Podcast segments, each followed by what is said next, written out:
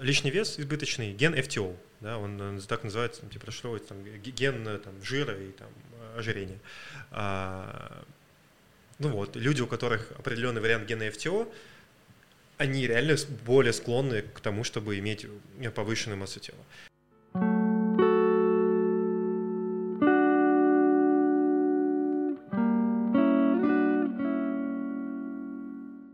Меня в гостях Артем Елмуратов, выпускник Мехмата МГУ и сооснователь медген-центра Генотек. Все верно, привет. Да, э, вообще э, предыстория, почему этот подкаст случился, мне жена подарила тест от Генотека, я его сдал, и в тот же момент, когда я это сделал, я такой сразу, блин, об этом стоило бы поговорить, и вот, наконец-то, мы здесь. Тему, которую я себе в голове держу, это такой глобальный вопрос. Гены или воспитание. Но изначально я хочу пробежаться по своему ген-тесту, потому что у меня есть пару вопросов. Окей.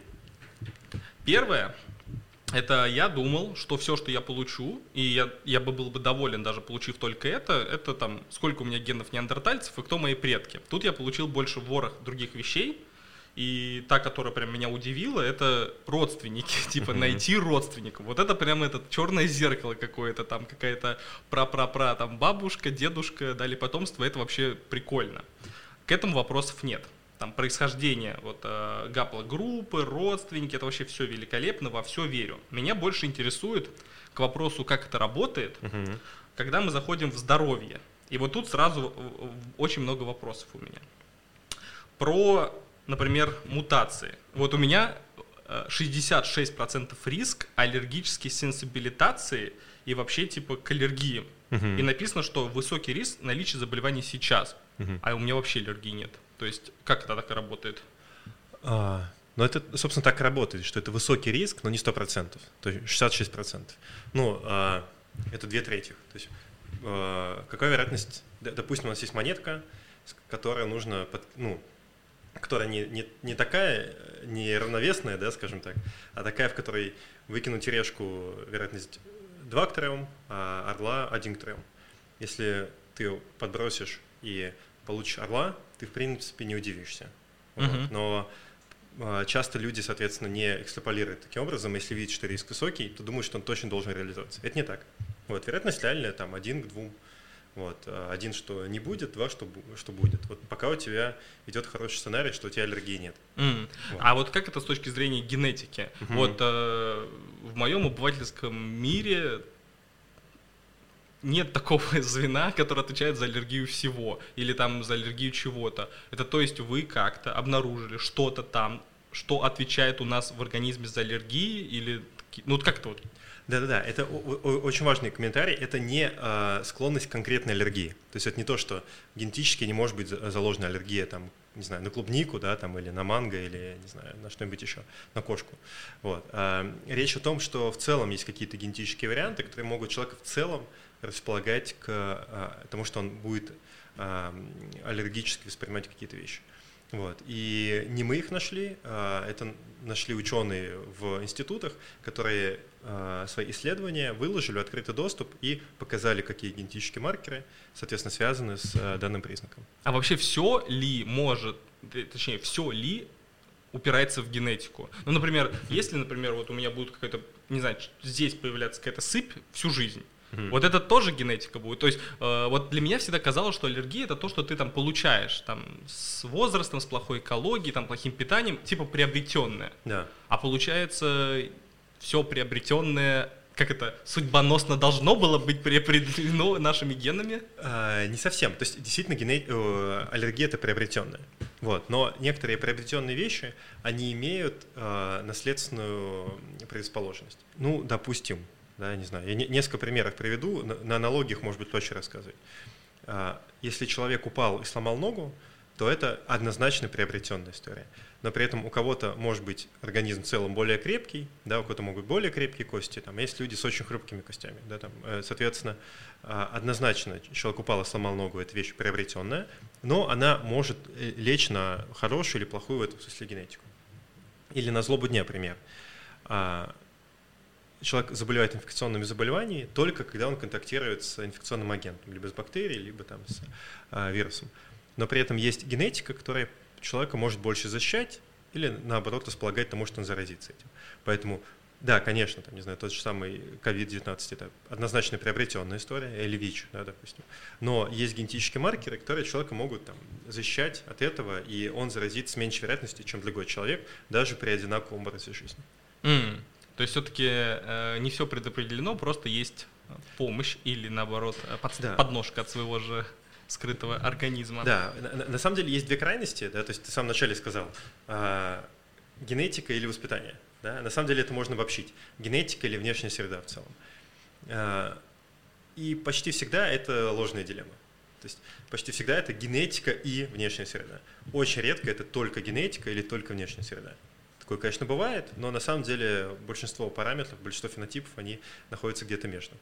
Какое-то количество генетики, какое-то количество внешней среды. Mm. Но еще с аллергиями я мог бы понять, mm-hmm. но самый главный вопрос – это суицидальные мысли. 11% высокий mm-hmm. риск наличия заболевания сейчас. Так вот, а как суицидальные мысли? Для меня это не, ну как бы болезнь, но психологического характера, то есть в голове. Yeah. А что за ген или что за цепочка чего-то отвечает за суицидальные мысли? Mm-hmm.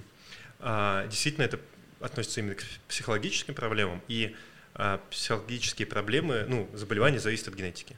Вот, и там довольно много генов вовлечено, и с в целом психологическими заболеваниями, психиатрическими заболеваниями есть большая, с одной стороны, есть определенный плюс, потому что они довольно часто очень сильно от генетики зависят, то есть у них высокая наследуемость. Но а, минус это то, что они зависят, как правило, от большого-большого количества факторов. Ну, ты, в генетике даже. То есть это не один ген, который отвечает э, полностью за наличие или отсутствие заболевания, это большое-большое количество. Они, они там все больше и больше изучаются. То есть, э, если мы, при этом, если мы абстрагируем сюжет истории, связанной с суицидальными мыслями, есть те заболевания, которые очень сильно интересуют э, исследователей, это э, депрессивные, э, ну, депрессии и шизофрения. Вот там уже найдено огромное количество маркеров, и их все больше, больше, больше находится, и строятся такие довольно все более сложные модели, чтобы оценить этот риск того, что человек склонен там, к депрессии или шизофрении. Mm-hmm. Это очень интересная тема. Вот. И она же на самом деле еще связана с другой историей. Это подбор терапии. То есть вот именно в психиатри... при психиатрических заболеваниях хорошо работает э, так называемая фармакогенетика, то есть когда учитываются генетические особенности, чтобы подобрать оптимальное лекарство для лечения этого заболевания.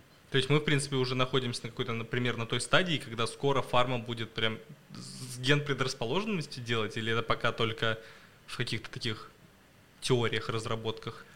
А, нет, но есть ген, отдельные гены предрасположенности, отдельно есть гены эффективности лекарств. Вот эффективность лекарств – это уже не будущее, это уже настоящее. То есть сейчас уже фар фармацевтические компании, ученые там, и регуляторы знают большое количество а, связей между эффективностью лекарств и генами, которые, соответственно, их определяют. Mm.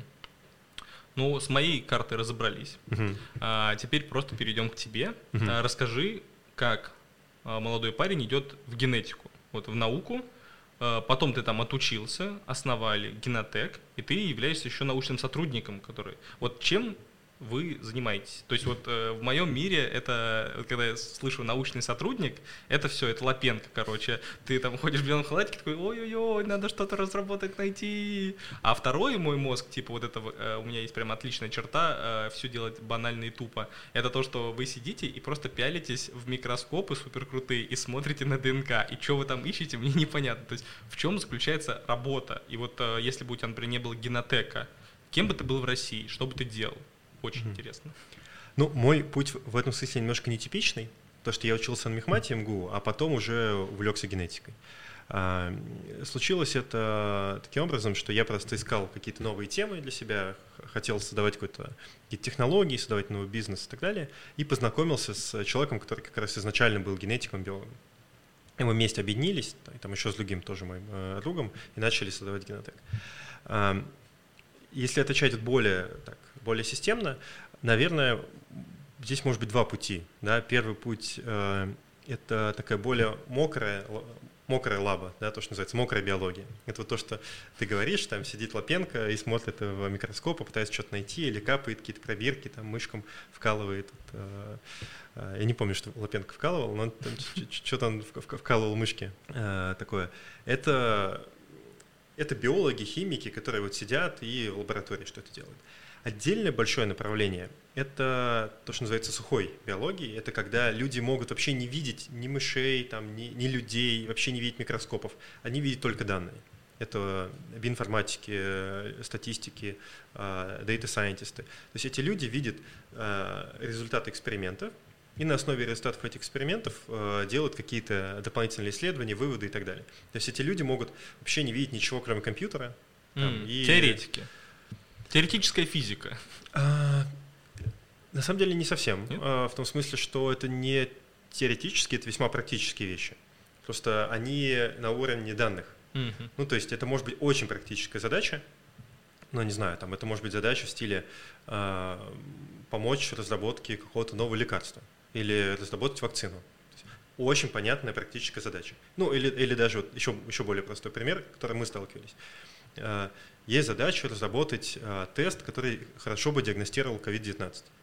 Э, задача однозначно, на первый взгляд, связана ну, выглядит так, что есть человек, который там в белом халате заходит, что-то микроскоп делает и так далее, капает и так далее. Вот. Но на самом деле во многом задача такая, что есть отдельные еще люди, которые сидят, смотрят на там, последовательности, ну, я там немножко прощаю, смотрят на последовательности генома SARS-CoV-2, пытаются подобрать некие уникальные участки, которые оптимально подойдут для того, чтобы под них делать э, тест-систему. Вот. И этот человек, который вот занимается вот этим поиском, он может вообще находиться действительно не в лаборатории, а просто сидеть в офисе в каком-то и работать за компьютером. Но его работа не теоретическая, она очень даже практическая. Вот он сделал какие-то расчеты, он оценил, что а, вот на его взгляд там, нужно таргетироваться в этот кусок. После этого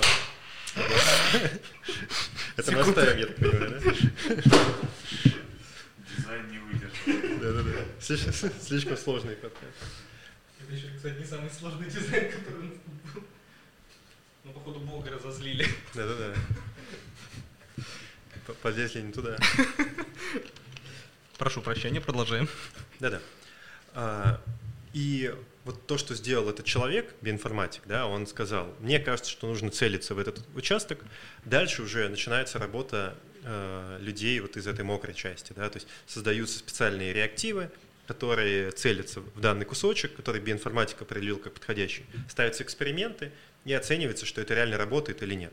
Но задача, очевидно, не теоретическая. Это очень практическая задача, просто сделанная вот в, э, за компьютером.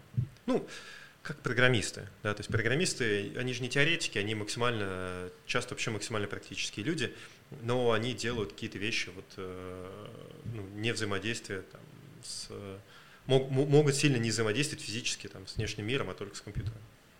И вот твой путь, э, ты сказал, ты пошел, получается, в сухую теперь, как я понимаю. Ну, у меня образование, да, у меня образование не биологическое, не химическое, оно больше математическое, и поэтому, конечно, мне вот комфортнее там смотреть на данные, смотреть на аналитику и, и так далее.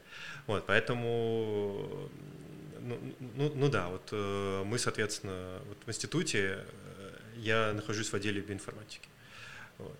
Э, но, но при этом я все-таки больше занимаюсь бизнесом. И это вот то, что меня отнимает большую часть времени. Да, вот у меня как раз вытекающий вопрос был о том, что э, вот ты совладелец компании, и ты научный сотрудник. И вот по мне, знаешь, приходит, э, не знаю, твой научный руководитель, что-то тебе говорит такой, типа, извини, у меня другие проблемы, я продаю алюминий на другом проводе. То есть, типа, когда ты можешь заниматься наукой, если ты еще занимаешься бизнесом? Поэтому почему ты, например, э, даже такой вопрос, оставляешь ну, научное сотрудничество, получается, а не просто полностью уходишь в бизнес, ведь нельзя же разорваться пополам. А, нельзя разорваться пополам, и у меня даже с точки зрения там, э, не знаю, ставок, да, формальных, у меня там очень небольшая ставка научного сотрудника, вот, э, имеется в виду, что это не full time, да, там, а одна четвертая. Вот. И, конечно же, у меня перекос э, бизнес по факту. То есть я там, типа, не, не, на самом деле, по-настоящему не успеваю, конечно, заниматься. Не, а зачем тебе это? Я понимаю, что Лю- тебе явно не за... Любопытно, любопытно. Да, любопытно. Вот. Ну, ну, это как бы это для скорее такого само, саморазвития, наверное, чтобы не э, ну, чтобы, чтобы мозг работал. Вот, но при этом противоречия здесь нету, да, то есть одна история, что там, типа, вот я продаю алюминий, а здесь там что-то биологическое, это все-таки очень близко связанные вещи. Mm.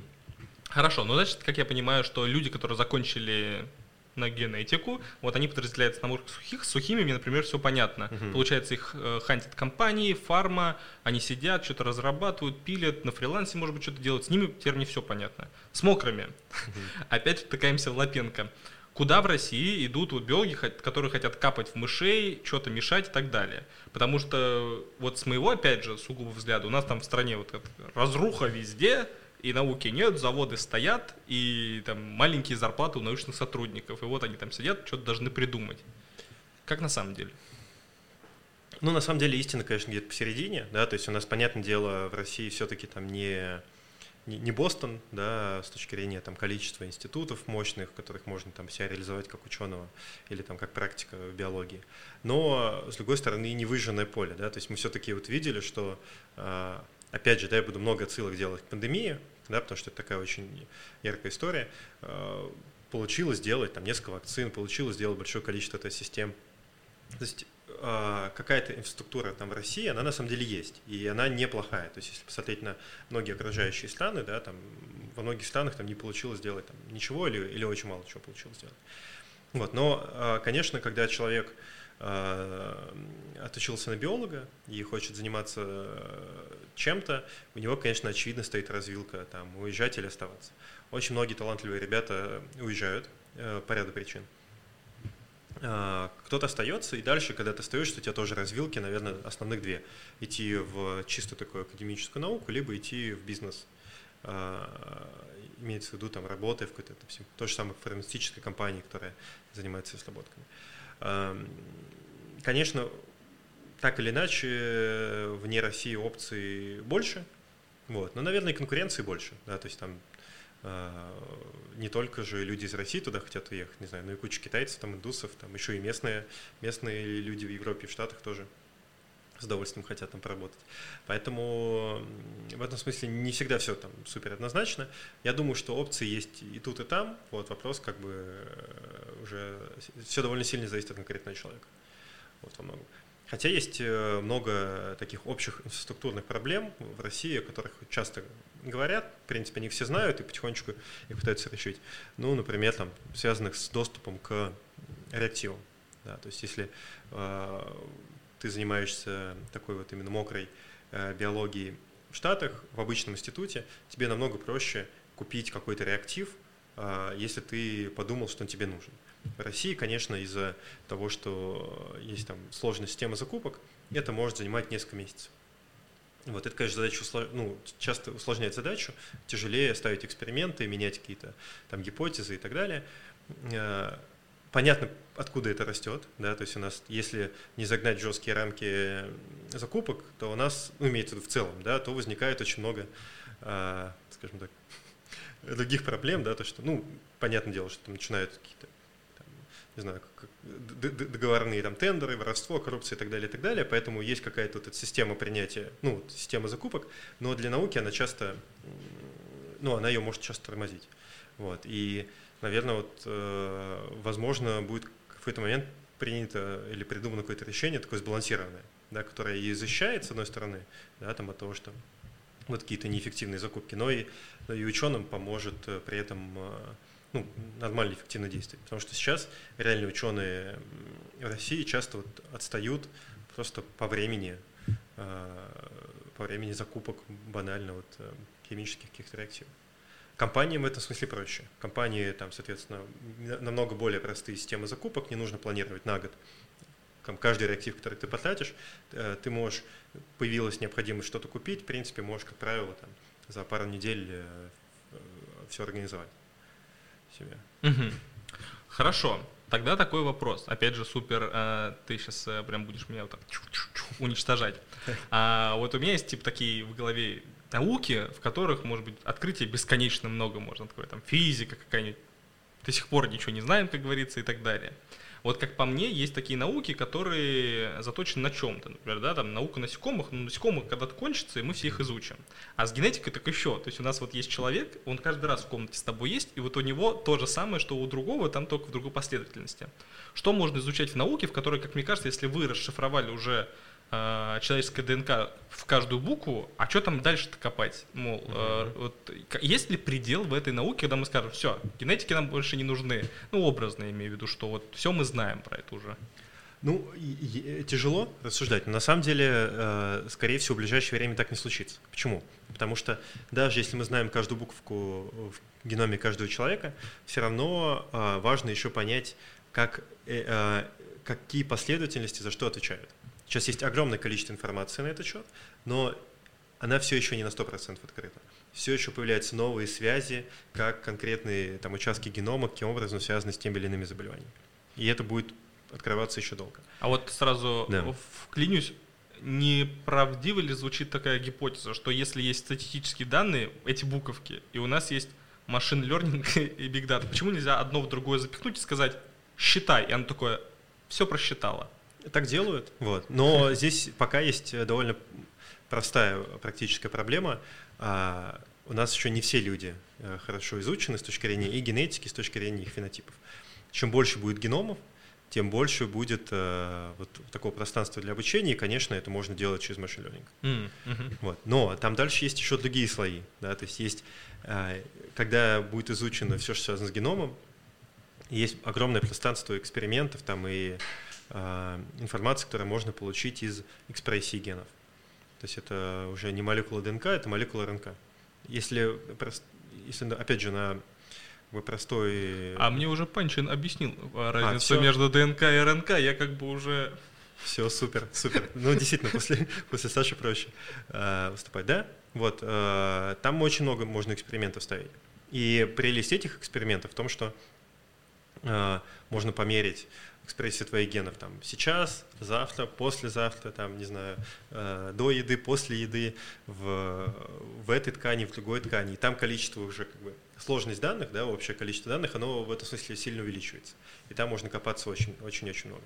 Помимо, соответственно, экспрессии генов, есть еще много других э, молекулярных данных. Да, это и данные там, о белках, данные о а, а, метаболитах в организме и так далее, и так далее.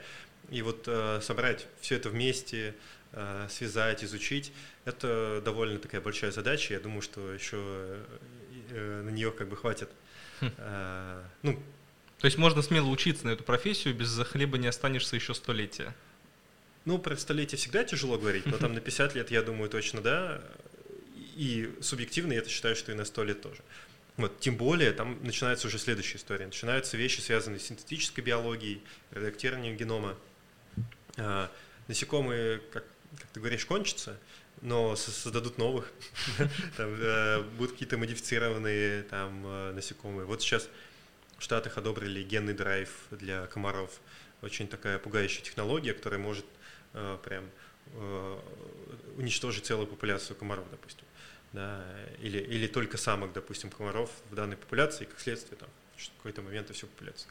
Чтобы сделать больше нетрадиционных комаров и уравнять шансы. Не, ну, на самом деле 21 век, на мой взгляд, будет, ну, в генетике будет очень много открытий, в том числе таких, которые будут вызывать очень большие обсуждения, можно их применять, нельзя их применять. Вот как раз ты великолепно подвел меня к вопросу, который я кручу в своей голове по поводу этики. Угу. Я, как э, не эксперт и не профессионал в этом, отвечаю на вопрос легко. Ученые, делайте, что хотите. Я прям за вас радею, стою с плакатом и так далее. Вот что ты думаешь про этику, про тех же самых комаров? И вот не, э, два года назад в Китае же вот этот был скандал, который как-то быстро утих по поводу рождения первых геномодифицированных детей. Фейк, не фейк. Насколько это сложно? Мог бы ты это сделать, если бы это было законно? Что это вообще такое? И насколько это этично? И как ты вообще к этому относишься? Не фейк действительно было, по крайней мере, консенсус такой, да, что этот эксперимент точно был. А, он закончился предварительно успешно, то есть девочки реально родились, и а, плюс-минус более-менее вот э, те цели, которые хотел достичь э, там, китайский Давай напомним, достиг. Э, он хотел, чтобы они спидом не могли заразиться, да? Или да, ВИЧом. ВИЧом да, не могли, да. потому что родители с ВИЧ. Да. В чем его косяк? А, дело в том, что если два родителя с ВИЧ, есть возможность родить ребенка без ВИЧ. Просто, ну, опять же, я не уверен, что это прям элементарно, но это, это достижимо там, при помощи э, антивирусной терапии. Э, и, но он решил сделать по-другому. Он, сделал, он решил сделать такую мутацию, которая встречается только у небольшого количества европейцев. Э, мутация следующая. Вырезается кусочек э, в одном гене, и, соответственно, без этого кусочка гена белок кодируется немножко иначе, и в итоге ВИЧ не может как бы взаимодействовать с организмом, и в итоге, даже если он попадает в организм, он, соответственно, не заражает как бы СПИДом человека. Вот. Такая, такой пожизненный иммунитет. Вот. Идея, в принципе, классная. Но преподнесено было вот именно таким образом, чтобы я сделаю так, чтобы у больных родителей родился здоровый ребенок, это, конечно, вызвало негатив, потому что есть простой работающий инструмент, а он выбрал такой космически сложный и опасный инструмент. Вот. Я думаю, что если бы он выбрал, выбрал бы другой кейс, ситуация была бы совершенно иная. Например, есть замечательная история, когда э, э, есть семьи, у которых, э, у которых проблемы со слухом, да, и э, они никак, никаким образом не могут родить ребенка слышащего, кроме как э, генетическое редактирование. Да? Вот, и есть, есть при этом семьи, которые не хотят, чтобы у них ребенок родился слышащий, потому что ну, как бы выбьется тогда да, из uh-huh. их ну, культурного кода, да, вот, и он не будет их так понимать, э, как если бы он был это тоже не слышащим. А есть семьи, которые хотят, чтобы у них ребенок был слышащий, и, соответственно, они готовы были бы, там, они бы просили, и альтернативы нету. Да? Вот. А он выбрал не очень удачный, в общем, кейс, на мой взгляд. А, при этом а, сложность его эксперимента не очень большая. То есть это не то, что можно взять здесь там сделать в этой комнате, но это, в принципе, то, что могут в России сделать, ну, не знаю, там, десятки точно э, компаний. Если мне дать Ну, если в двух словах, это он взял, э, ну, не знаю, в сперму, углубился, посмотрел глубоко, а как, или что-то, как вот, очень коротко, если что там происходит. Да, э, берется яйцеклетка, сперма, происходит оплодотворение, получается оплодотворенная яйцеклетка. Дальше на стадии она начинает делиться в определенных условиях. Это вот то, что делают в центрах ЭКО, там, в центрах uh-huh. планирования семьи. А клетка начинает делиться, когда она поделилась до небольшого, до небольшого количества, когда получается несколько клеток. Uh-huh. И, соответственно, при помощи там, манипуляций, при помощи технологии CRISPR-Cas9 э, происходит редактирование генома. Uh-huh. И потом, соответственно... Во всех этих клетках или в одной? И потом она будет... Э, происход... Ну, в нескольких клетках в делается клетках. редактирование, и дальше, соответственно, uh-huh Копирование принтера идет. Да, да, да. И, эм, и потом обратно в человека. Все. Да, да. Вот. И, соответственно, дальше развивается угу. ну, эмбрион, как, как обычно. Вот. И эта технология не очень сложная. На угу. самом деле, это то, что, ну, к вопросу, можно, можно ли сделать? Ну, там, если мне дать финансирование, я легко найду команду людей, которые это бы сделали. Угу. Вот. Вопрос именно регуляторики. Вот, и теперь мы подошли к этике. Да, э, регуляторика здесь немножко связана с этикой, вот, потому что я думаю, что э, законы, э, которые, ну, с точки зрения закона, я думаю, одобрение таких экспериментов будет возможным, когда будет некий консенсус с этической точки зрения, что можно подобное делать. Ну, в целом в генетике, конечно, очень много этических вопросов, и ну, их надо обсуждать. Вот, их, э, и, и, насколько я знаю, и в России это происходит, на Западе так постоянно идет постоянное обсуждение этических э, вопросов, что можно делать, что нельзя делать. Э, многие вещи двигаются. Да, то есть вначале те же самые технологии генетического редактирования на, на людях, они вызывали какой-то полный испуг. Да, и, допустим, вот э, была статья до этого, когда на, на, э, на клетках делали подобные эксперименты э, на человеческих, что вот поменяли геном, но, но не рождали при этом детей. И эту статью не взяли в лучшие западные журналы, и был скандал, что это она. Прошло года, год-два где-то буквально, и уже британцы, американцы начали подобные статьи делать, и их стали хорошо принимать. Вот. В этом смысле, конечно, Здесь, э, я думаю, все время будет двигаться история следующим образом, что будет делаться какой-то шаг, дальше все, э, сообщество будет говорить, погодите, этично ли это или нет. и дальше быстро оценивать, типа, либо давать зеленый свет, как в случае с экспериментами над э, вот, отдельными клетками, либо давать временно там красный свет и говорить, не-не-не, вот над клетками экспериментировать сколько угодно, но если родится там, человек с измененным геномом, то это уже плохо, пока мы к этому не готовы. Как ты к этому относишься лично? Ну, а, мое убеждение, вот там, если абстрагироваться от этических вопросов, я уверен, что неизбежно эта ситуация, что будут генно-модифицированные э, люди в большом количестве, там, целыми поколениями. Поэтому это, конечно, вопрос времени. Да? То есть я, мы можем сейчас упираться, не упираться, но вот там, я, я не верю, да, что, что, что это не, не будет частью там, нашей жизни или жизни там, следующих поколений я это как-то очень маловероятно оцениваю. По крайней мере, если будет развиваться там человечество как-то с точки зрения прогресса. А, и в этом смысле а, вот именно глобально бороться с этим, это, ну, это в каком-то смысле бессмысленно. Вот. А другое дело, что, конечно, нужно все делать максимально аккуратно, чтобы не навредить никому. То есть если применить подобные, начинать применять подобные технологии слишком рано, пока они плохо отработаны, это может породить человеческим трагедиям, когда люди просто, не знаю, ну, что-то неправильно было отредактировано, и человек может, не знаю, там, родиться в итоге там, еще, еще более больным, да, или там, или может не родиться там за это и так далее. Поэтому я считаю, что точно нужно двигаться в этом направлении, двигаться аккуратно, под присмотром большого количества э, вот, специалистов, э, но я глобально позитивно на это смотрю. А чем это отличается от Евгеники? То есть, получается, мы mm-hmm. э, движемся в течение 300 лет тому, чтобы делать идеальных людей. А, и в какой-то момент, э, как ты правильно сказал, э, этика всегда немного двигается. Но получается, что эти идеальные люди будут улучшать себя и улучшать себя. И в какой-то момент, просто, к примеру, говорят, что ну, черный цвет кожи не супер крутой. И тут мы приходим к максимальному этому нацизму какому-то, или, или, или генцизму, можно так сказать, что только идеальный ариец, типа, мол, а, вот как ты думаешь на этот повод?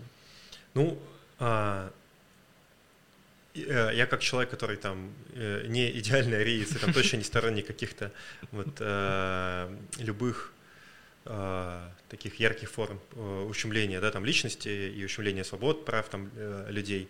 А, я, конечно, не хотел бы, чтобы этот инструмент подобным образом применялся. Но ну, я определенно оптимизм на этот счет испытываю, потому что я не думаю, что это будет идти настолько прямолинейно. Да, то есть в тот момент, если вот мы, допустим, завтра, все, все, все часто думают о вот этом кейсе, да, что вот будут делать а, арийцев, там, э, не знаю, часто приводится пример, э, блондинов, голубоглазых, все, все начнут заказывать. А вот мне кажется, что если завтра это станет доступным, вообще не факт, что так. Да, то есть вообще не факт, что э, люди захотят только голубоглазых да, там заказывать. Кто-то захочет кореглазых, кто-то захочет э, э, зеленоглазых. Если появится возможность там, делать какие-то неестественные цвета, так я уверен, что там будет просто вся палитра. Да? Кто-то скажет, о, прикольно мне иметь там, ребенка не знаю, с оранжевым цветом глаз да, там, э, или там, ярко-синим. Я думаю, что будет очень серьезное разнообразие. Вот. И мне кажется, система точно будет устаканиваться, да, в этом смысле. И э, очень тяжело говорить лучше-хуже. Более-менее лучше-хуже понятно, когда мы говорим, например, в контексте э, каких-то тяжелых заболеваний. Ну, без какого-то тяжелого заболевания в целом лучше, чем с каким-то тяжелым заболеванием. Здесь все понятно. А дальше начинается огромное количество э, нюансов. Даже какие-то довольно простые, понятные вещи, там, не знаю, вес – сейчас одни стандарты красоты, там, завтра другие. Вот, э, у меня есть там лучший друг, да, мне нравятся девушки намного худее, чем нравится ему, да. Это абсолютно нормально, да, то есть он говорит, я вот не, не понимаю, да, когда вот когда, вы делаете, когда девушка вот такая худенькая, вот я вот люблю вот большие. Когда есть за что потрогать. Да, да, да. И мне кажется, что это так и будет. Да. Э, я думаю, что будет больш, больш, большая вариативность, да, и э, не, не, я надеюсь и думаю, что не будет этого уникального какого-то э, решения. Вот, более того, очень важно отметить, что э, геном, он же не бывает лучше или хуже, э, то есть он бывает лучше или хуже только в вакууме. Да? А, а по факту он может быть лучше или хуже в зависимости от внешней обстановки.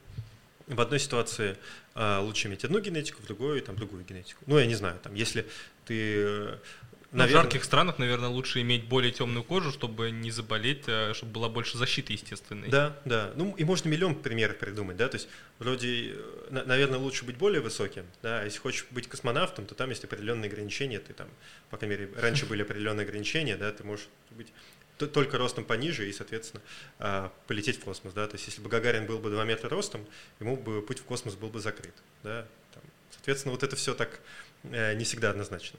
Вот. И действительно бывают ситуации, когда у тебя в одной, э, в одной среде у тебя ген дает преимущество, а в другой среде он дает наоборот, отсутствие этого преимущества или, или, или ухудшение.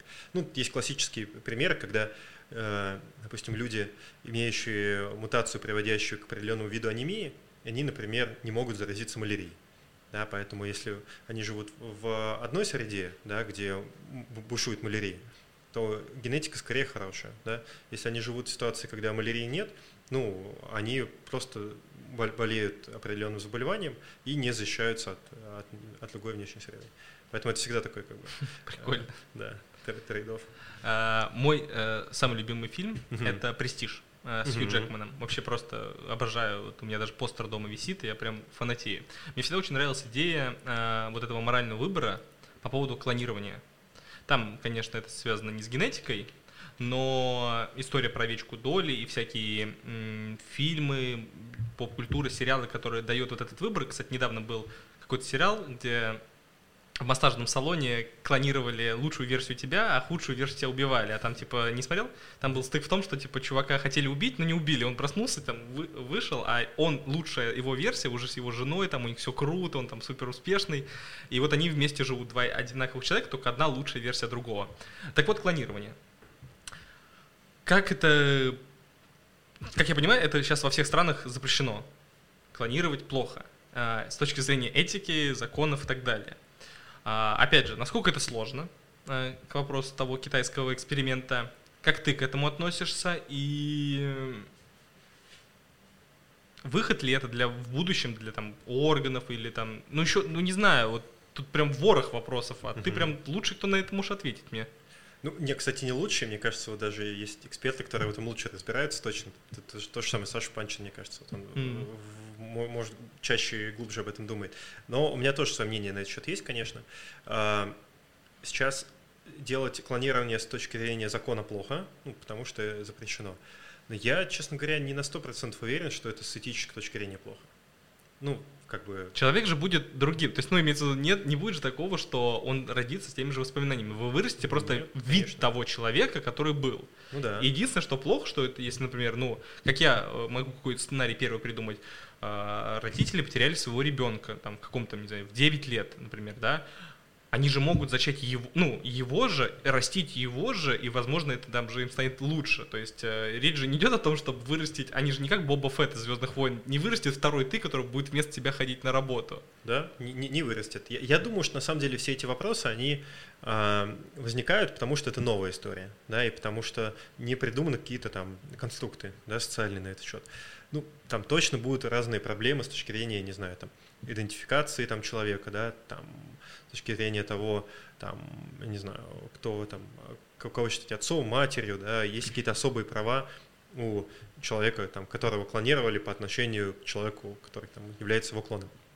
Если это все решить, да, там, и описать, я не думаю, что это будет как-то э, вызывать каких-то дикие проблемы, э, ну, потому что люди бывают э, абсолютно идентичны. То есть есть однояйцевые-близнецы, вот они генетически похожи настолько, насколько же будет похож со мной мой клон. Mm, вот, этом... это как раз был мой тоже вопрос, типа, что это прям точно, вот если мы возьмем, замерим, возьмем ДНК, однояйцевые близнецы и клон это прям одно и то же, прям вот супер-супер сто процентов. У однояйцевых близнецов вообще ничего не отличается в генах. А, ну, проще сказать, что да, что не отличается. А, ну все, не, ну, я, значит, да. есть какой-то ну, нюанс. Ну, такие отличия, то есть это отличия такие, которые там, единичные отличия там на, на весь геном. Mm-hmm. То есть это проще сказать, что их нет. Mm-hmm. Ну, то есть это они, ну вот я не знаю, вот есть там две, две машины выпущенные, да, с конвейера, да, с одного и того же. Но они, наверное, в каких-то там иде... в каких-то минимальнейших мелочах, конечно, будут отличаться, но они сделаны там по одному чертежу, там по там, на одном конвейере, они будут в целом две абсолютно идентичные машины, и наш, наш глаз, например, не сможет отличить, э, какая из них, э, ну, типа, какая из них какая. А у клона будет вот этот дэш пространства другого? Ну, ну, ну, опять же, там практически нет. То есть это, грубо говоря, на уровне там, изучения генома практически не будет отличий. М- может быть, я имею в виду в, том числе, что может быть даже если слепым методом сказать вот отличие где один, где другой, может быть и не получится отличить. Mm-hmm. Я, я так допускаю. Вот. Ну, по крайней мере, дешево так точно. Вот.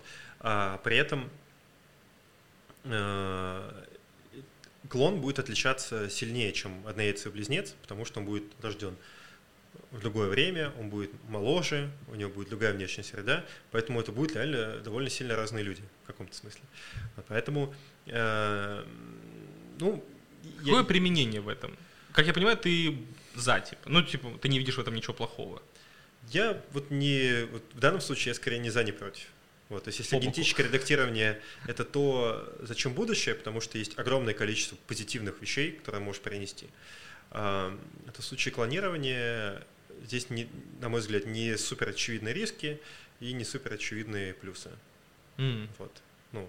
То есть, в принципе, на самом деле, это не настолько запретный плод, чтобы все его хотели все-таки раскрыть. Есть вещи поинтересней. Ну, Генетикам, вот, вот, наверное, да. уже скучно. Ну, клонировать, как я понимаю, несложно. Но это не супер сложно, не то чтобы это скучно, потому что все-таки для того, чтобы какую-то вещь делать очень хорошо, э, ее надо часто делать. Вот, а клонировать людей, соответственно, нельзя. Поэтому, конечно, то есть здесь, здесь тоже важный момент. То есть если, э, например, клонирование определенных видов э, хорошо работает, ну, видов животных, а клонирование других видов животных в моменте точно будет плохо работать, потому что надо набить руку, чтобы оно хорошо работало. И то же самое с людьми. Конечно, как, если завтра скажут всем мире, что вот можно клонировать людей, ну, всем там компаниям и институтам нужно будет попрактиковаться, чтобы это делать замечательно. Вот, должны там появиться отработанные протоколы, все время будут улучшаться, там, не знаю, реактивы там, э, ну, и все-все-все с этим связано. А животных клонировать можно вроде, да? Есть же компании, можно. которые вот воскрешают, получается, своих же питомцев. Можно, да, да. Но на самом деле есть сейчас вообще такие, одно из таких довольно безумных, э, но реально работающих направлений, которое меня так пугает довольно сильно как раз. Э, вот то, что связано с э, донорством органов. Да, это что делают? А, можно взять какое-то животное, и внедрить в него геном конкретного человека и сделать это точечно, то есть, например, вырастить, не знаю, там, свинью там, или собаку с конкретным органом конкретного человека. То есть это будет, там, не знаю... Э, Свинья с почкой человека. Да, более того, конкретного человека, там, тебя. То есть это, э, там, это будет, если ты захочешь, то это будет твоя почка с твоим геномом. Вот. А, и здесь вот, вот, вот это уже вызывает определенные нюансы и проблемы. А, то, то, что у сообщества вызывает самые большие вопросы, это то, что а, нельзя это сделать идеально изолированно, то есть это будет свинья с э, почкой с твоим геномом, но у этой свиньи также еще в определенных э, других частях ее тела немножко будет твоего генома тоже, то есть это будет химера. Да, то есть в, в мозгу этой свиньи будет 99,9% клеток ее и 0,1% клеток твоих. Вот, то есть там а, получается, что в, то есть, в тот момент, когда ты захочешь там, убить эту свинью, да, то надо понимать, что вот в ее мозгу чуть-чуть есть твоего, твоей ДНК. Это крестраж Волан-де-Морта. Берешь 100 свиней, в каждом по чуть-чуть твоего генома, и ты не можешь умереть. Да-да-да. Да, звучит, конечно, по чернозеркальце. Вот, да, и здесь, конечно, вот эта технология, э, над ней в некоторых странах работают, в большинстве стран мира ее нельзя финансировать э, за счет государства, там, или вообще нельзя использовать. Но в некоторых странах делают. Вот, вот это... Мне почему-то кажется, что вот история с органами скорее будет не через клонов делать, да, там, людей, а скорее всего через, через эту тему. Но я надеюсь, на самом деле, лично, что будет делать вообще иначе, просто отдельно выращивая эти Да, органы. вот, кстати, а почему нельзя просто в банке, вот в банку помещаешь там какую-то вот эту среду, которая имитирует жизнь, и в ней mm-hmm. что-то растет. Так, мне казалось, вот так же и выращивать всяких вот этих мышей каких-то там, что-то специальных. Не, ну мышей прям не выращивают, но отдельные органы так выращивают. В России есть очень крутая компания, TDB Printing Solutions. Они прям могут э, выращивать органы конкретного человека. Но там тоже есть нюансы, да, то есть, э, по сути, это две альтернативные технологии. То есть у, у, у одной есть плюс, то, что здесь уже как бы налаженная, отработанная сложная система, система организма, в которой ну, выращивается конкретный орган. Здесь ты пытаешься делать искусственно, вроде более контролируемо, да, и более как бы так э, осознанно, но там возникают нюансы, не со всеми органами это так легко, легко mm-hmm. и просто сделать. Все-таки органы, они там зависят от какой-то внешней среды, у них довольно сложная будет структура и прочее, прочее. Вот, но я бы лично я думаю, что, скорее всего, часть органов будет печататься, часть органов будет выращиваться, но, конечно, понятнее и приятнее история с э, выращиванием органов, имеется в виду искусственно, да, там, и их э, печатью, нежели выращивание их там, в клонах или в химерах. Да. А вот что ты думаешь и как это вообще э, работает касательно воскрешения вымерших видов? Э, я знаю, что все останки динозавров это окаменелости, там нет, ну, ДНК не может быть. Но в теории, в теории же, если вдруг в каком-то льде Арктики застыл очень глубоко тиранозавр, ну любой динозавр, короче, если его растопить, будет ли там что-то, чтобы можно было, вот вообще возможен ли хоть какой-то в теоретическом, ну не в 0,1% шанс, не знаю, 10% шанс, что мы когда-то, если найдем, сможем воскресить, например, динозавра? Ну вот, насколько я понимаю, что если завтра просто по какой-то причине, не знаю, там, нашли во льдах или ну, по любой причине, да, завтра а, окажется доступен полный геном а, какого-то динозавра, да, и просто все, ты его видишь, думаешь, о, класс, супер. А, вот в этой ситуации от, а, от, дойти от прочтения полного генома до клонирования динозавра сейчас технически, насколько я понимаю, невозможно. Mm-hmm. Ну, или очень сложно, по крайней мере, ну, опять же, задача пока такая слишком гипотетическая, и, наверное, может быть, из-за этого не придуманы конкретные как бы, шаги, как это сделать. Но при этом э, то же самое с мамонтом уже не является безумно сложной задачей. А в чем разница? А, есть очень близкие виды. Есть, а, э, а ящерицы не близкие виды? Или курицы? Говорят же, они там потомки динозавров. Ну, как бы очень-очень далеко. Все-таки очень-очень а. много времени прошло, очень сильно отделились, да, и поэтому, конечно, вот Э, слоны, ну, мы там до конца не знаем, насколько геном, да, отличается, ну, там, точно, но очевидно, что там и у куриц, там, у ящериц, их геномы все-таки от динозавров очень сильно отличаются. Mm.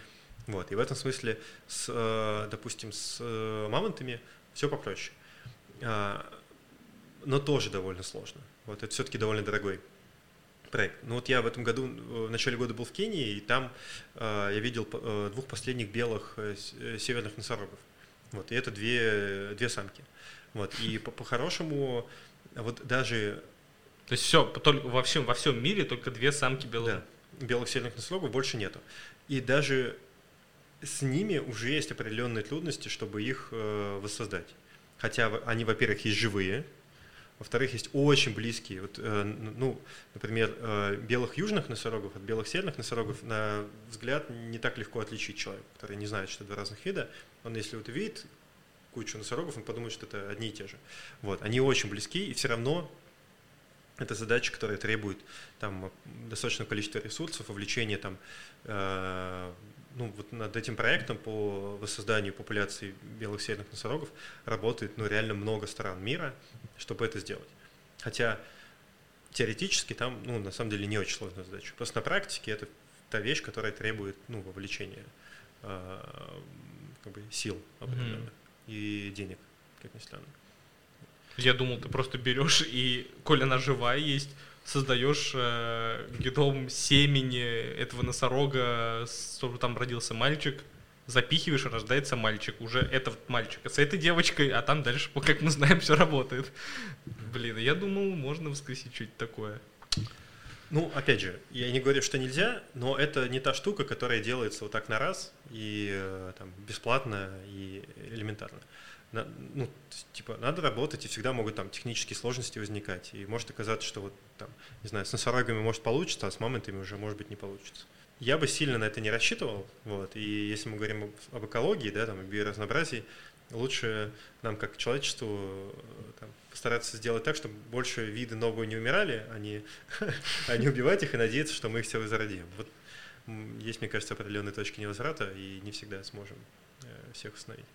По поводу биоразнообразия. Да. А, вот смотри, а, как я понимаю, мы, конечно, люди те еще а, гондоны уничтожаем направо и налево. Да. Но разве в принципе не работает так система, что те, кто не могут приспособиться, там, меняйся или сдохни. Ну, умер вид, а мы его пытаемся воскресить. Мгм. Или спасти. Вот эти два носорога остались. Вот они вымерли по вине человека или нет? Ну, Конечно. А, ну ладно. Думал, скажешь нет. Ну ладно. Ну кто-то же умирает не по вине человека. А почему, ну, как вот э, ты на это смотришь, что когда- когда мы пытаемся это все воскрешать, играть в Бога, типа, э, не разве что это цикл жизни, и то ли человек уничтожит, то погода, то метеорит, там, то климатические изменения. Почему люди взяли на себя ответственность, что мы всех должны воскрешать, э, размножать и разноображать? Не, ну пока еще на самом деле даже не взяли ответственность, а так там отдельные люди пытаются взять скорее эту ответственность на себя, но естественный цикл, ну, естественные процессы вымирания видов, они, ну, конечно, они идут, но они несопоставимы с, э, э, с тем, что происходит сейчас, когда человек орудует. Да? То есть э, виды вымирают из-за человека. Вот. Ну, то есть, я не знаю, это как сказать, что вот есть какой-то город, да, в этом городе живут люди, а, кто послабее, конечно, умрет, кто послабее, типа, будет посильнее, будет жить. А, какой-то естественный процесс, но просто по этому городу постоянно кто-то бомбит еще, да, и там расстреливает э, изо всех щелей, там, кидает бомбы, там, не знаю, а, и мины еще расставляет. Ну, там, я, не- нельзя сказать, что там тигры, носороги, это там кто угодно, да, там куча видов птиц и так далее, вымирают, потому что они не, приспособ... не приспособлены как бы к окружающей среде. А, Ну, в конечном итоге, конечно, конечно, да, если считать человека как бы окружающей средой, да, то есть надо договориться с человеком так, чтобы он тебя не убил, да, если у тебя там слишком красивый, там, не знаю, э, рог, да, и там э, э, люди, люди готовы его задорого покупать, или там бивни, да, у тебя там такие, что люди готовы покупать. Ну, значит, ты плохо приспособился к окружающей среде, надо быть там, надо было быть потише, там, по- менее красивым и так далее. Вот. Но это, конечно, мне кажется, э, ну, раз мы как человечество там идем, ведем массовое уничтожение видов, мне кажется, мы должны взять на себя какую-то ответственность долгосрочно, да, там, и в идеале там ос- остановиться, а потом еще и чуть-чуть исправить то, что мы наделали. Вот, как вид. Мгм. Ну, И- мое субъективное мнение. Но здесь, конечно, наверное, в таком философском смысле вряд ли здесь есть что-то там, абсолютно правильное или абсолютно неправильное. Ну, я вообще думаю, что с точки зрения генетики вообще нет понятия правильно неправильно, там вообще по барабану, типа, мол, что-то есть, да и слава богу. Ну да. И самый главный вопрос, который был темой этого выпуска, генетика или окружение? А, Маньяки-убийцы, они же все из окружения. Толстые люди, все из-за перееданий. Но нет же такого, что есть человек... То есть я в это не верю, я думаю об этом про еду точно не с тобой, но как пример. Но нет же такого гена, который, если девочка, мальчик будет есть 900 килокалорий в день, он будет толстым. Это же невозможно с точки зрения закона сохранения массы. Ну, то есть есть другие законы физики, биологии, и нет такого гена, который заставит ее толстеть. Поэтому э, толстые люди, убийцы, они же сами виноваты. Ну, в том, ну, глупое сравнение, конечно. Э, Но я сам толстый, мне можно. А, Получается, что все ли разговоры о том, что гены или окружение сводятся к тому, что чаще всего, ну, мы с тобой вначале это затронули, больше окружения, но гены это вот то, что помогает или мешает, но никогда не главенствующее. И, ну, наверное, кроме заболеваний. Ну, то есть ты, наверное, не, не станешь бегуном, если у тебя там Мгм. нет ног из-за генов. Да. Но вот в остальном. А, а в остальном, опять же, такой же ответ. И да, и, да, и нет. Да? Ну, и по обоим вопросам, по обоим примерам могу привести конкретные примеры. А, лишний вес избыточный, ген FTO, да, он, он так называется, типа расшифровывается там, ген там, жира и там, ожирения. А, ну вот, люди, у которых определенный вариант гена FTO, они реально более склонны к тому, чтобы иметь э, повышенную массу тела. А помимо FTO есть еще другие гены, которые могут располагать. Есть, например, гены, которые работают так, что люди хотят больше перекусывать, хотят есть больше сладкого. Именно не то, что у них перерабатывается это лучше там э, в жир, да, допустим. Они реально хотят, то есть у них такой гормональный обмен, да, и э, если у человека такая комбинация генов, что все, что он ест, у него уходит жир, и его генетика требует, чтобы он много ел, можно ли сказать, что он э, имеет лишний вес из-за того, что он э, так себя ведет. Но если он не будет переедать, а будет следовать Secret, записывать в свою еду, он не потолстеет же. То есть это просто дьявол-искуситель на твоем плече, который говорит, сожри этот биг тесте, но по факту этот ген не может заставить тебя расшириться же. Проблема в том, что есть э, в некоторых ситуациях есть дьявол-искуситель внутри тебя. Вот в чем проблема. И можешь ли ты отделить этого дьявола-искусителя от тебя? Почему ты говоришь, что ты, ты это ты, но вот этот конкретный твой генетический вариант, это не ты. А, можно перейти к следующему примеру, там это, там это еще более ярко звучит, потому что э, там это переходит из плоскости рассуждений да, в плоскость принятия решений. Э, маньяки да, или там, люди, которые совершают убийство. Есть определенные генетические варианты, это ген, по-моему, АМОА, э, вариант в котором он называет ген война. Э, есть вариант этого гена, который делает человека более склонным к агрессии. И вот это уже совсем сложный вопрос. Да? То есть представляем себе ситуацию, э, что есть человек, он э, с кем-то поругался, и э, вместо того, чтобы просто начать кричать, взял нож там, и зарезал кого-то. А, виноват? Ну, виноват, взял нож, зарезал, вообще вопросов нет. А, но а сейчас что начали делать адвокаты? Они говорят, погодите, окей, да, у него было сложное детство, там у него там, не знаю, там родители там такие-то плохие, там, не знаю, вырос сиротой, та та та та та так у него еще ген вообще-то такой-то, ген, ген воина. Светку смотрит, в смысле? А вот, а вот у него генетический вариант, вот статистически показано на куче исследований, что такой-то генетический вариант реально увеличивает э, агрессию человека. И э, я вот смотрел статьи на это, что-то уже начинают писать. Это иногда работает, а иногда не работает. То есть есть э, целый список судебных э, разбирательств по всему миру, связанных с тяжелыми, с тяжелыми преступлениями, когда в какой-то ситуации судья слышал, что у этого человека есть вот этот условный ген война. Ну, это я очень не прощаю, меня там коллеги биологи за это заклюют, это не ген войны, это конкретный генетический вариант в одном из генов. Ну, для простоты так судья слышит, что это ген воина, окей, он знает, что человек более склонен к насилию, принимает это, но никак не меняет наказание. А есть ситуации, когда судья это слышит и меняет наказание. То есть делает его более лайтовым, чем если бы э, этого генетического варианта у человека не было. И это совсем уже сложная история, да, то есть мы говорим, человек не сам это сделал, у него там, искуситель находится, вот этот ген, он его заставил другого человека убить. Ну как мы можем посадить этого человека? Это же не он виноват, это его гены виноваты.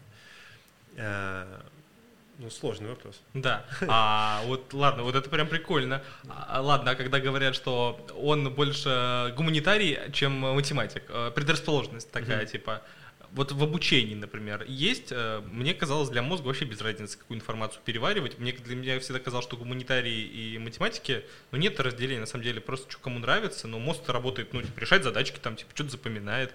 Есть генетическая предрасположенность к ну, изучению языков, науки? Да, да, есть. Она чуть-чуть хуже изучена, и она там не так в лоб работает. То есть она точно не работает таким образом, что это гуманитарий, это математика. Так сто процентов не работает, но действительно есть а, генетические варианты, которые, например, человека располагают, что он лучше, что он может лучше или хуже а, разбираться в математике. Это уже действительно показано. Есть довольно большие исследования там, на миллион и более человек, которые описывают в целом э, склонность человека к успевать или не успевать в какой-то науке. Ну, точнее, успевать или не успевать в образовании. Что, э, что по, по там, математической модели определенной строится оценка, насколько человек там, вероятно, получит там, не знаю, просто среднее образование или высшее. Вот, это довольно неплохо уже работает. Mm-hmm. Вот. А, и, и так далее. Да. Ну, то есть можно приводить разные примеры, да, то есть есть люди с дислексией, да, например. Я знаю это, одного. Вот. И ну, почему бы... То есть влияет ли это на процесс обучения? Конечно, влияет. Если человека вот не учитывать эту особенность и просто его а, поставить в обычные рамки обучения стандартного, это точно повлияет на его обучение, в, на его успех там, в определенных э, видах, э, ну, в определенных, на определенных уроках, на определенных предметах и так далее. То есть э, эта тема довольно сложная, потому что, ну вот, опять же, да, если взять вот это исследование, в котором исследовали миллион там, плюс человек, э, и их связь, и, и, то, и то, насколько они могут получить, на, на то, насколько хорошее образование они могут получить. А, если в лоб применять эту информацию, да, и не учитывать внешние факторы и все ограничения, ну, можно перейти как раз, условно, к этой Евгенике, да, там, и сказать, слушайте, ребят, зачем вот нам какой-то классной гимназии, наш, на, нашему лицею вообще тратить время на тех, у кого генетический скор максимально низкий. Да? Давайте мы сфокусируемся только на тех, у кого генетический, э, генетический этот индекс максимальный, и будем с ними работать. А, ну, в вакууме звучит типа круто, неэтично, но на, на практике, наверное, не, не так реализуемо, потому что, мне кажется, упорство, что в спорте, что в обучении, может перегнуть генетику. А на практике, на самом деле, тоже все не так просто, потому что, на мой взгляд, потому что, на самом деле, ну вот я учился там в мат-классах, да, а, перед тем, как мне попасть в мат-класс, мне задавали а, задачки, да, и если, там, если человек нормально на них отвечает, то его в класс берут. А если человек там не набирает достаточное количество баллов, то его в этот класс не берут. Влияет ли генетика моя на мои ответы э, на этом, э, как бы, на этом вступительном экзамене? Очевидно, влияет. Вот, но она влияет просто, это является некой скрытой переменной, которая влияет на конечный результат. А, делают ли это данные экзамены неэтичными или этичными? Ну, в, нашем, в нашей культуре однозначно не делают. А на Западе, я так понимаю, что уже начинаются споры на этот счет. Да, когда давайте не будем ставить оценки человеку, а давайте поощрять любого человека за любые э, действия. Ну, короче, нам с этим придется... с этим придется Это меня даже начинает теперь пугать. Да. Ну, Ладно, вот... мы всем уже... Э, со всеми должны считаться. Дальше мы будем сейчас считаться с генами уже людскими, и появятся новые тиктокерши, которые скажут «Привет! У меня ген война». Ну вот э, у меня просто по, по, как бы, по свежим следам, мы вчера, у нас э, сейчас 15 лет, как мы закончили школу, вот, и мы вчера собирались э, нашим классом, и был наш э, преподаватель любимый вот, по математике, он сейчас там еще и физику в этой школе преподает. А, а, он, а он, он сейчас из, из этой школы ушел, ну не суть, на Мехмате все еще преподает, и там преподает э, рядом еще. Вот, э, не суть. Вот он как раз два примера привел, вот он говорит, вот, вот, вот есть один там человек в нашем классе и другой человек в нашем классе. Он говорит, вот я тебя взял, ты на вступительном экзамене решил две задачки из десяти. Вот ты закончил, э, ты два года отучился, и ты все еще решаешь две задачки из десяти. Ты эти два года как будто бы, ну, то есть они никак не повлияли на тебя.